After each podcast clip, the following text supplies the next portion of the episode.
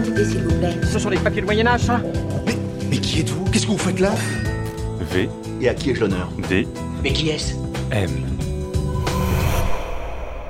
Bonjour à toutes et à tous et bienvenue dans ce nouvel épisode de Vines médiévaux, le format court du podcast Passion médiéviste en collaboration avec le blog Actuel Moyen Âge où nous vous faisons découvrir des personnalités peu ou mal connues du Moyen Âge.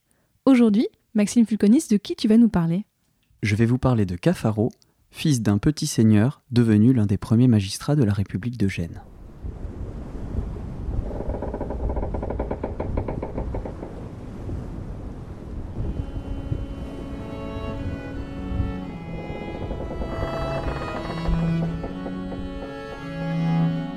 Cafaro, fils de Rustico da Cacifellone, est un personnage aux multiples facettes qui vécut une transition fondamentale entre la première moitié et la seconde moitié du Moyen Âge.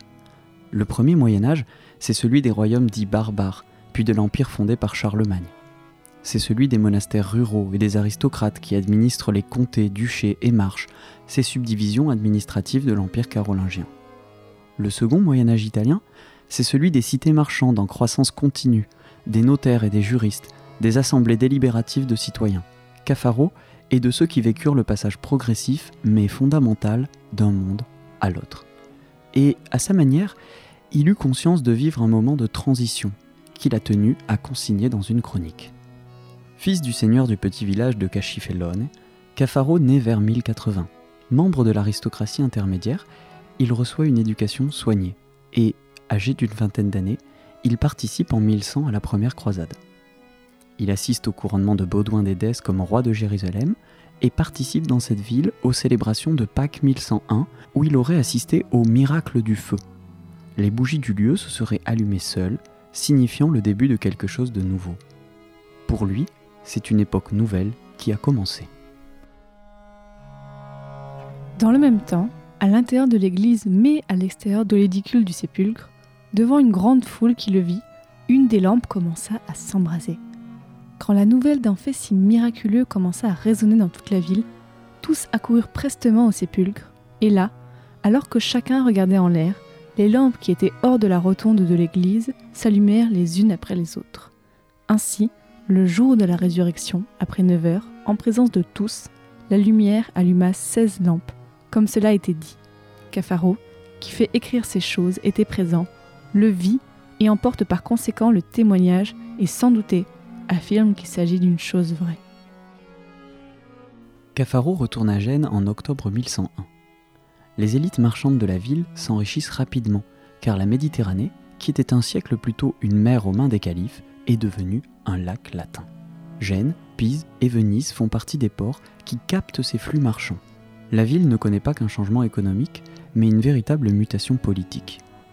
Comme au temps de Charlemagne, le comté de Gênes était alors encore dirigé par le marquis de la Ligurie orientale, qui portait aussi le titre de comte de Gênes. Mais l'influence des marquis sur la ville s'estompe rapidement. Elle est repoussée par l'hostilité des citoyens avides d'indépendance, tandis que ces aristocrates font le choix de dédier leurs efforts à construire de solides seigneuries rurales. Les habitants de Gênes commencent à pouvoir s'autogouverner.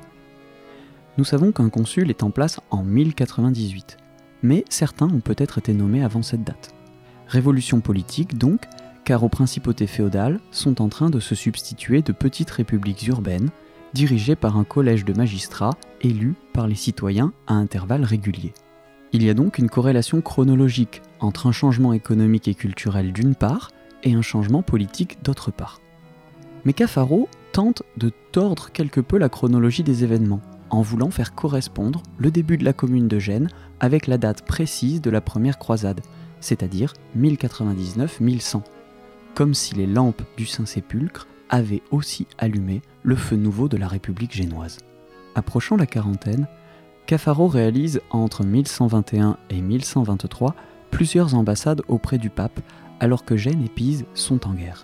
Cafaro est également élu sept fois parmi les consuls de Gênes entre 1122 et 1149. Il commande une expédition navale contre les Pisans et, en 1127, est envoyé comme ambassadeur auprès du comte de Barcelone. Après avoir mené une dernière expédition contre les musulmans des Baléares, il se met en retrait de la politique active et commence à rédiger sa chronique. En 1152, il lit son œuvre au conseil de la ville. Les consuls, comprenant tout l'intérêt de cette œuvre pour glorifier la jeune commune, ordonnent au scribe public de la copier parmi les documents officiels de l'institution.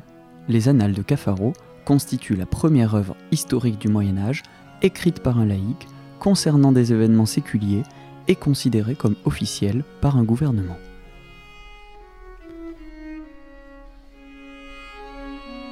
Et parce qu'il est fertile et de grande utilité de connaître les choses du passé, de comprendre celles du présent et de prévoir le futur, Cafaro décida de consigner la vérité, comme il en a connaissance, pour les hommes d'aujourd'hui et de demain à propos des choses bénéfiques et négatives qui se déroulèrent de fait durant ce consulat.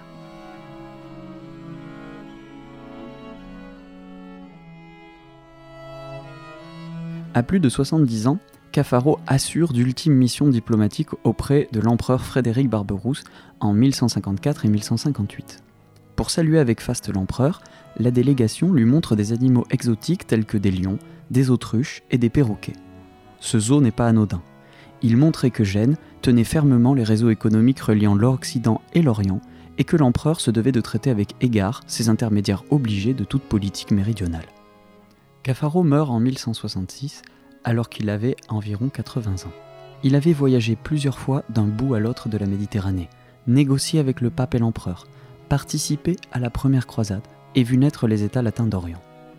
Surtout, il fut un témoin et un acteur majeur de la naissance des communes, ces républiques médiévales qui transformèrent en profondeur la société. Conscient d'être témoin et acteur de changements fondamentaux et historiques, il a tenu à les consigner à jamais sur le parchemin.